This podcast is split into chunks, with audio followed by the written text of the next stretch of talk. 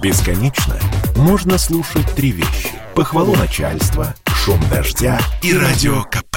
Я слушаю радио КП и тебе рекомендую. Политика на радио КП. Владимир Варсобин. Продолжаем узбекскую тему. Теперь о новом решении правительства объявить амнистию 300 тысячам гражданам Узбекистана, когда-то нарушившим миграционное законодательство РФ.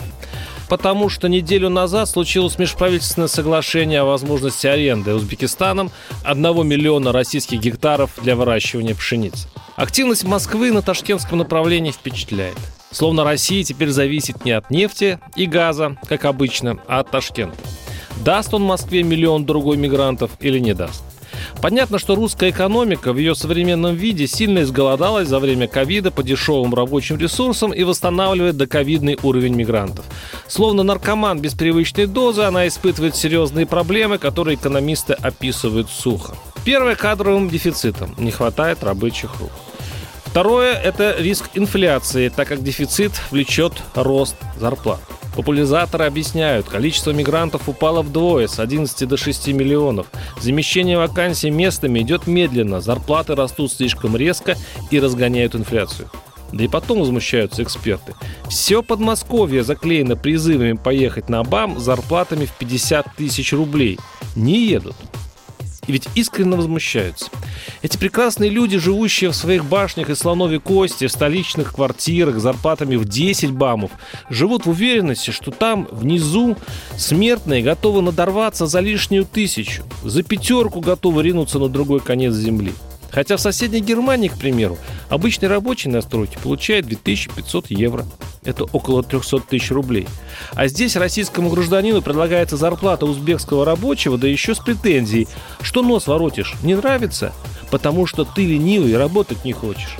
А россиянин из деревень ездит за тысячи километров на вахты в тундру, вкалывает на золотых приисках Колымы, Чукотки. Только не за 50 тысяч, а за 150-200. Там тяжелая работа, не все выдержат.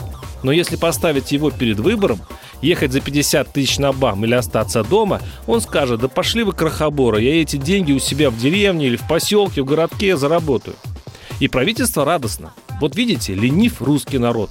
И зовет узбеков что, наверное, экономически целесообразно. Низкие зарплаты дают большую рентабельность и удешевляют конечный продукт. Стройки мостов, дорог, городов. Но заметьте, странно получается. Нашу жизнь с низкими зарплатами, скромным уровнем жизни и тотальными стройками, в которых заняты иностранцы, чиновники называют экономическим ростом. И почему бы правительству, которое так волнуется об уровне жизни, не решиться на эксперимент? Заключить с подрядчиком строительства БАМ контракт, по которому строить эту легендарную дорогу будут только российские граждане. И чтобы зарплаты их были прописаны в соглашении не ниже европейских. 300 тысяч, да пусть даже 300. Дорого обойдется БАМ стране? Дорого. Но десятки тысяч рабочих будут биться за право поехать на БАМ и построить его быстро и весело. А полученные деньги они пришлют в свои умирающие деревушки, зачумленные поселочки, городки. Родня платит, наконец, долги по ЖКХ.